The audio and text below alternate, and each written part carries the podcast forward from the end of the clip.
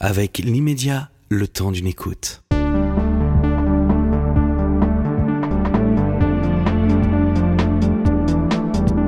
Cette émission vous est proposée par l'immédiat. Pourquoi une émission présentée par Frédéric Tadei? Alain Badiou, c'est le deuxième épisode de notre entretien euh, consacré à, l'apparition de vos mémoires, dont le premier tome euh, s'intitule Mémoire d'outre-politique 1937-1985, qui vient de paraître chez Flammarion. Euh, vous y racontez, au fond, pourquoi vous êtes devenu révolutionnaire? Pourquoi vous êtes devenu communiste Car vous êtes, au fond, c'est comme ça qu'on a l'habitude de vous appeler le dernier penseur communiste, euh, en tout cas en Occident. Et euh, euh, la première question que j'ai envie de vous poser à ce sujet, c'est qu'est-ce que vous reprochez exactement à la démocratie, que vous, que vous appelez le capitalo-parlementarisme? Je, reproche tout simplement à la démocratie d'être un système conçu de telle sorte qu'il maintient en réalité la structure générale de la société. C'est assez normal. Un système euh, régulier, formel, continu, ne peut pas être hétérogène dans la société qui le soutient. Donc les élections, d'ailleurs il n'y a qu'à voir dans le monde, les élections, euh, c'est la forme normale de l'État aux États-Unis, en Angleterre, en Allemagne contemporaine, etc., etc. Et c'est donc réellement dans les grandes puissances capitalistes de la Terre aujourd'hui que ce système politique a pu non seulement s'installer, mais durer et devenir même le système normal de gestion des choses. Alors, euh, ce, ce, ce phénomène a déjà été euh, analysé par Marx, donc dès la naissance en réalité du phénomène, lorsque Marx explique que d'une certaine façon, les élections ne portent pas du tout et jamais sur la possibilité d'une transformation radicale de l'ordre capitaliste, mais sur des nuances internes à la gestion de cet ordre, ce qui suppose, dit-il, que euh, les électeurs envoient au centre, vers l'État, euh, des, euh, des gens, des hommes qui sont en fait des, ils les appellent comme ça, des fondés de pouvoir du capital. Et j'ai toujours trouvé tout en étant, tout en ayant activement participé à des campagnes électorales quand j'étais euh, un, petit ponte politique euh, à Reims, j'ai toujours pensé euh, de façon soupçonneuse à l'égard de cette machinerie, dans la vision paradoxale du fait que finalement les gouvernements peuvent se succéder au nom de partis prétendument opposés sans que le cours des choses en soit véritablement modifié. Et je me suis donc dit qu'il est bien vrai que pour être véritablement un élu correct, il faut être un fondé de pouvoir du capital, et que euh, de ce point de vue-là, le système politique parlementaire est une machine très très au point euh, euh, qui a été au fond mise sur pied en Angleterre à la fin du XVIIIe siècle, la première grande grand pays capitaliste a inventé le parlementarisme, il faut aussi le noter, hein, et jusqu'à aujourd'hui, sans modification majeure, et en se consolidant aussi dans, premièrement, son conflit ouvert à un moment donné contre euh, les fascismes agressifs, qui proposaient eux-mêmes un régime euh, alors euh, dictatorial et, raciste tout à fait différent, et aussi, bien évidemment, contre la mainmise du parti unique euh, de type communiste euh, pour euh, l'opposition à l'Est.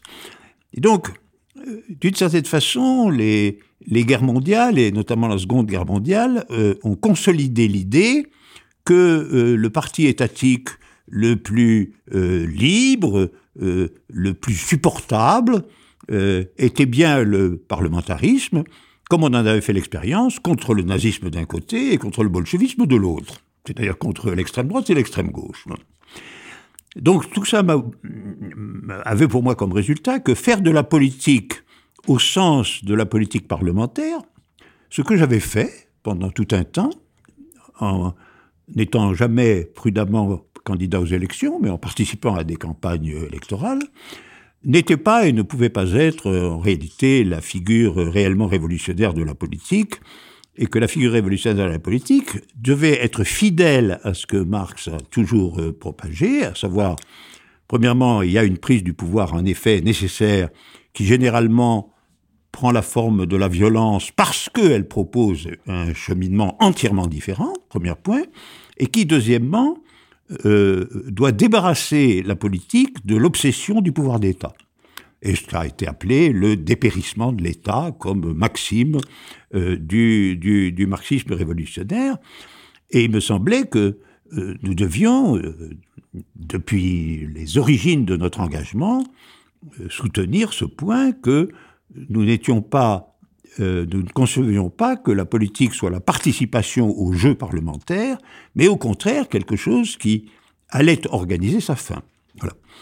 Et alors, sous cette conviction, j'ai essayé euh, de, de, pratiquer une politique qui se rapprocherait, en tout cas, de euh, cet idéal non parlementaire. Et qu'est-ce qui vous fait basculer alors du PSU Vous avez été socialiste jusqu'à 31, 32 ans, au maoïsme. Alors, ce qui est, euh, la, bascule est événementielle, comme toujours ce type de bascule. Ça ne peut pas être un simple cheminement personnel.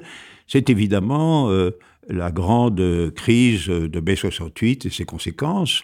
Donc ce sont euh, au fond euh, euh, les années entre 68 et milieu 70 ou début 80, enfin cette, séquence-là. Cette séquence-là, elle m'a fait basculer parce que je me suis rendu compte que la politique pouvait être tout à fait autre chose, précisément, que la participation aux élections, qu'elle pouvait et devait être, dans les conditions qui sont les nôtres, la création d'une organisation politique qui, se, qui ne participerait pas à euh, ce genre d'échange et qui se développerait à partir de ses propres principes, en l'occurrence les principes légués par Marx et par le communisme, mais sous une forme entièrement différente de celle du Parti communiste que je trouvais justement obsédé par le parlementarisme.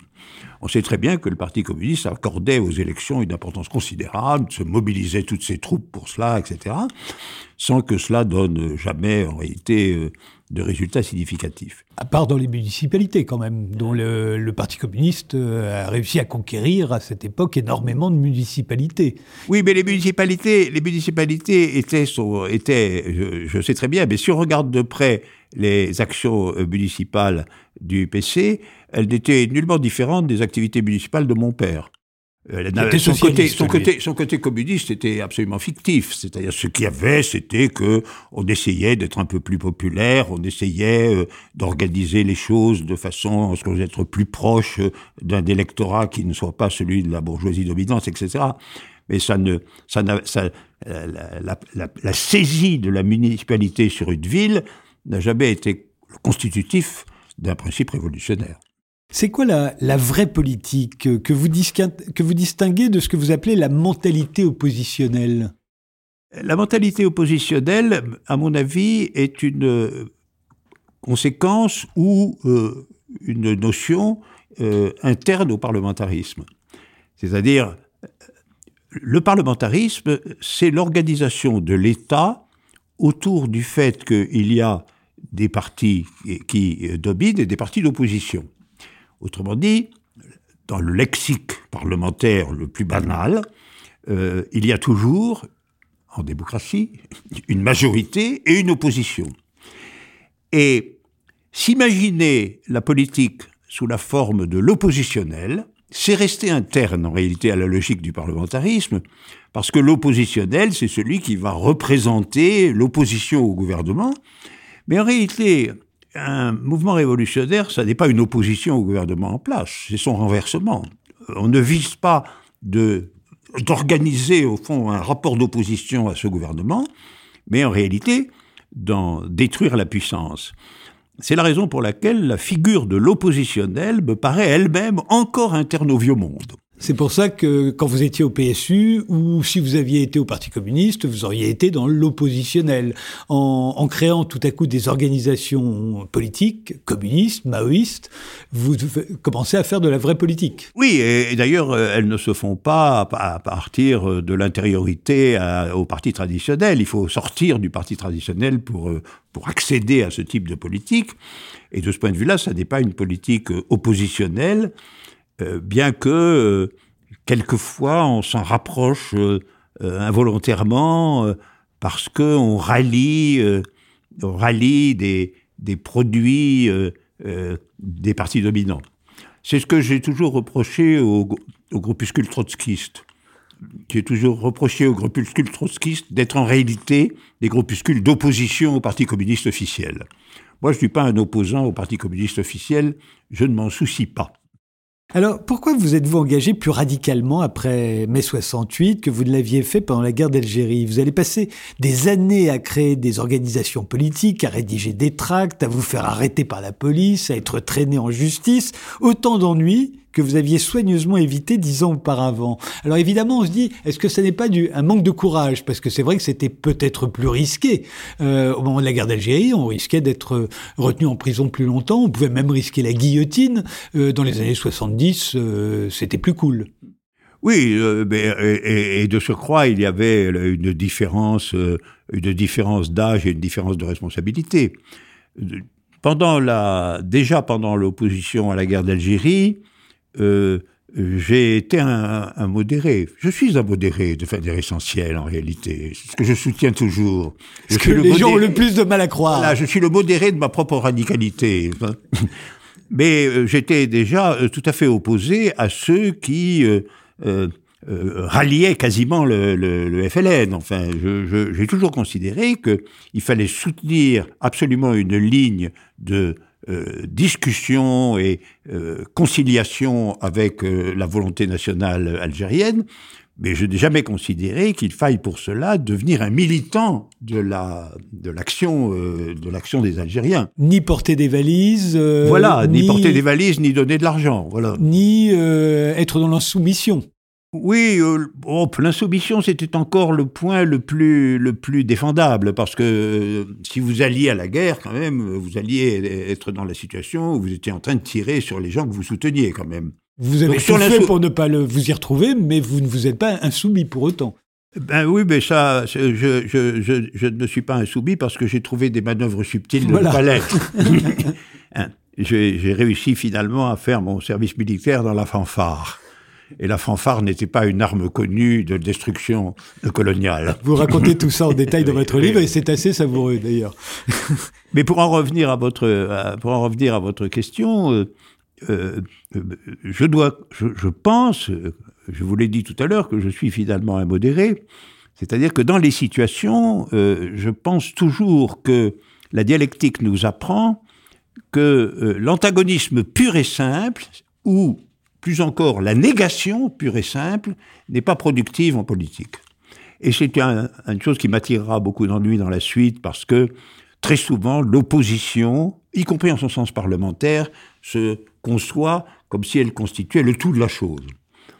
Même encore aujourd'hui, euh, euh, je, je, considère que manifester dans l'espace strictement euh, limité de l'opposition à une loi n'est pas suffisant. Euh, il, faut, absolument proposer un, autre contexte euh, politique d'ensemble dans lequel on justifierait de façon affirmative que la, fin du travail soit ceci ou cela, et que on le voit bien d'ailleurs que, en définitive, la, seule et stricte opposition a comme versant euh, populaire des manifestations négatives, des manifestations de protestation, et comme euh, figure euh, politique, les débats à l'Assemblée nationale, en définitive, la consentent entièrement. Alors, je ne suis pas de, partisan de, de, ce système, et je pense que la construction d'une politique nouvelle ne doit pas, absolument pas s'identifier à une espèce de négation protestataire indéfinie. Il s'agit de savoir dans quel contexte elle se situe. Et quand je dis que je suis communiste, c'est pour affirmer la nécessité de ce contexte. C'est-à-dire les décisions politiques précises qu'il faut prendre doivent toujours pouvoir être rappelées euh, ou liées euh, avec euh, la conception d'ensemble affirmative qui est la nôtre.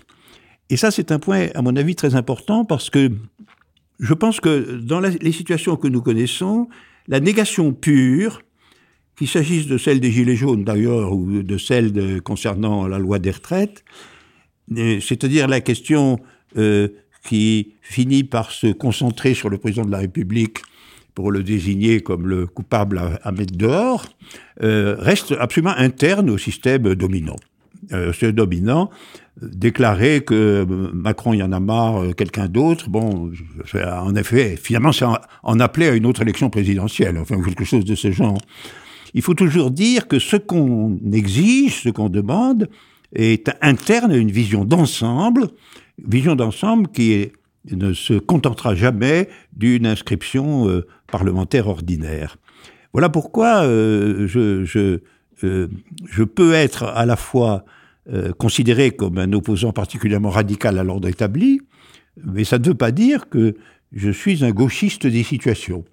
À propos de gauchistes, justement, il faut dire que vous aviez rien à voir avec beaucoup de maoïstes euh, nés dans les années 69-70, euh, euh, comme vous-même, qui se sont transformés provisoirement en espèce de révolutionnaires d'opérette, attaquant fauchon, vont la, la, société capitaliste à la mort, et puis en fait se reconvertissant assez vite dans des métiers plus lucratifs. Vous, vous êtes resté communiste et aujourd'hui à 86 ans on peut dire que vous continuez de poser euh, l'hypothèse communiste comme la seule hypothèse révolutionnaire alors que plus personne ici ne pense qu'on peut être encore communiste. Et pire encore je crois que vous êtes resté maoïste. Alors pourquoi Mao?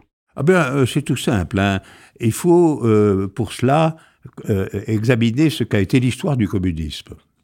L'histoire du communisme est une histoire qui commence en réalité, euh, comme on sait, avec Marx, Engels et leur entour immédiat, et euh, euh, constituant ainsi ce que j'appelle sa première étape. A la première étape qui est l'étape d'invention, de, de, premières expériences, de formulation raisonnée de ce que peut être l'hypothèse communiste.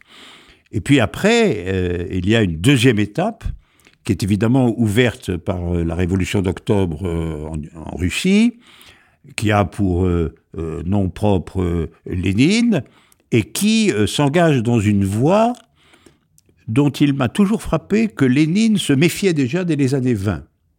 Parce qu'il y a des déclarations, alors que les, que les bolcheviks sont au pouvoir, entre 20 et 25, il y a des déclarations formelles de Lénine où il se demande si l'État que sont en train de mettre en place les communistes diffère vraiment du tsarisme.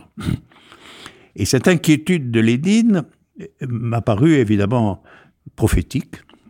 Et euh, euh, la deuxième étape du communisme a été l'étape que j'appellerais l'étape du parti-État.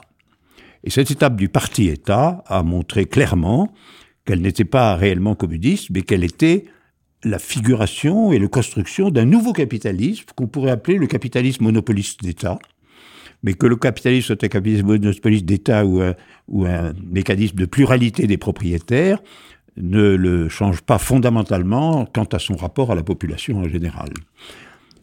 Donc il y a cette deuxième étape, et moi ce que je soutiens, c'est que il est absolument décisif que le communisme entre dans une troisième étape, au-delà, évidemment, de la doctrine du parti-État comme euh, figure, au fond, étatique d'un capitalisme nouveau, mais reviennent à ses origines, qui comportent, premièrement, la nécessité du dépérissement de l'État, et deuxièmement, la nécessité d'un communisme véritable, c'est-à-dire un communisme où tout ce qui peut l'être est géré par, directement par les gens qui, qui s'occupent de ce quelque chose. Donc, par des comités populaires, et je prends comme maxime une intervention de Lénine déjà, qui, lorsqu'il est revenu d'exil, alors que son parti avait pris le pouvoir, en débarquant du train, devant l'état-major stupéfait de son propre parti, a dit tout le pouvoir aux soviets, au pluriel. Il n'a pas dit tout le pouvoir au Parti communiste, il n'a pas dit tout le pouvoir à l'État, il a dit tout le pouvoir aux soviets. Il avait appréhendé déjà, et on en a la confirmation par son inquiétude dans les années 20, juste avant sa mort, où il a commencé à se demander explicitement si en fait l'État qu'ils étaient en train de construire était réellement différent, dit-il, de l'État tsariste, et où, par conséquent, il est mort avec la conviction qu'il n'avait pas réellement transformé de façon radicale l'étoffe fondamentale de la société. Alors de ce point de vue-là, euh, euh, je constate qu'il faut que s'ouvre une troisième étape. Alors ma position par rapport à Mao, c'est que Mao est celui qui a tenté d'ouvrir cette troisième étape et qui a échoué. Avec la révolution culturelle. Avec la révolution culturelle, mais dès avant. Dès avant. Dès avant, euh, lorsque euh, il a eu avec les dirigeants euh, du parti, ses, ses collègues, des discussions très tendues, en particulier au moment de la socialisation des campagnes, au moment aussi du rapport général aux ouvriers. C'est quelqu'un, Mao, qui s'est beaucoup promené dans les usines et qui en a conclu avec amertume euh, il le dit, il l'écrit, mais est-ce que finalement nos usines sont vraiment différentes des usines du capitalisme et des choses de cet ordre Il a donc eu une conscience encore euh, première et donc un tout petit peu obscure à ses propres yeux de ce que le système du parti-État tel qu'il fonctionnait là euh, n'aboutissait pas finalement à une société de type communiste telle qu'il la concevait. Et donc, pour moi, Mao, c'est un, c'est le commencement, avec toutes les euh, limites que a toujours les commencements. C'est le commencement de la troisième étape. Donc, mais c'est-à-dire au fond, c'est pour ça que je dirais bon, euh, Marx, Lénine, Mao. Première étape, deuxième étape, troisième étape. Et Staline Parce qu'au fond de tous, c'est peut-être qui a le plus triomphé. C'est celui qui a le plus triomphé, mais c'est celui qui a euh, donné l'exemple le plus parfait. Euh, du remplacement euh, de la société communiste avec tout le pouvoir aux soviets par une société du parti-État totalement dictatoriale et qui est en fait remise aux fonctionnaires communistes du parti. voilà ce qu'il a été, euh, Staline. Et Staline, c'est la perfection de la négation substantielle qui caractérise la deuxième étape. Donc le, donc le communisme a partout échoué, vous, mais que vous persistez à penser qu'il pourrait réussir. Ah, ah, ben absolument. Mais au fond, vous savez, c'est une hypothèse tellement radicale sur la gestion des sociétés que euh, regardons tout de même. Oui, on est dans une troisième étape, mais tout ça euh, commence euh, au milieu du 19e siècle. Ben, qu'est-ce que c'est qu'un siècle et demi que lorsqu'il s'agit de l'être même des collectivités humaines, ce n'est pas grand-chose. Vous racontez dans, dans, votre livre que depuis les années 80, on assiste à une contre-révolution bourgeoise fortement américanisée. Euh, elle a eu en effet son heure de gloire. Euh, euh, mais n'avez-vous pas l'impression qu'elle s'essouffle? Le capitalisme est plus vilipendé que jamais, la démocratie représentative aussi, le, les inégalités sont devenues un abcès de fixation, l'Amérique n'est plus aussi populaire qu'avant. Il ne manque au fond qu'une alternative crédible qui pourrait très bien être le communisme. Euh, qu'est-ce qui manque, à votre avis, pour que l'hypothèse communiste fasse son retour? Et, ce qui manque pour l'instant, euh, euh, c'est le fait qu'elle est encore massivement représentée par des tenants de la deuxième étape. En Chine? En Chine, et, et par le parti qui s'appelle communiste, ou même les différents groupuscules qui s'appellent comme cela, euh, en Occident. Autrement dit, euh, euh, je comprends très bien que l'opinion dominante concernant le communisme se soit faite à partir de ce que le communisme officiel a fabriqué. il faudra un temps de critique, d'autocritique, de transformation, dont je suis uniquement le prophète, pour que cette situation soit modifiée. Elle le sera, j'en suis convaincu, mais je crains, euh, pour tout vous dire, que euh, cette transformation, comme ce fut le cas dans le passage de la première étape à la deuxième étape, soit marquée par une guerre mondiale. Autrement dit, je pense que la manière dont le système existant va montrer la, non seulement la facticité, mais aussi le côté terroriste de son existence, qui est en train de se préparer dès maintenant, est une guerre mondiale symétrique de la guerre de 14-18, c'est-à-dire une guerre destinée à désigner qui est le véritable maître du marché capitaliste planétaire. Cette guerre opposera les États-Unis à la Chine, avec des alliances qui sont encore problématiques, mais je pense que l'affaire de la guerre en Ukraine est déjà une prémisse de la constitution des coalitions de la future guerre. Et elle se présente un peu comme ça, déjà présent. Et de fait, euh, de même que euh, la conscience qu'il fallait peut-être autre chose que tout cela euh, s'est constituée de façon décisive dans le passage de la première étape à la deuxième étape après la guerre de 14-18, de même, je, pronostique, mais c'est ça, je pronostique que malheureusement peut-être, très malheureusement peut-être, il me semble que la rénovation de l'hypothèse communiste dans le passage de la deuxième et la troisième étape devra peut-être se faire dans l'enjambement catastrophique hein, d'une troisième guerre mondiale. Alors, dernière question, Alain Badiou, euh, qu'est-ce que vous trouvez, qu'est-ce que vous avez trouvé au moment où vous êtes devenu révolutionnaire Qu'est-ce que vous avez trouvé aux masses ouvrières et paysannes, auxquelles se sont ajoutées plus tard les masses immigrées? Est-ce qu'elles n'aspirent pas toutes, au fond, à gagner de l'argent euh, pour pouvoir s'embourgeoiser, s'américaniser?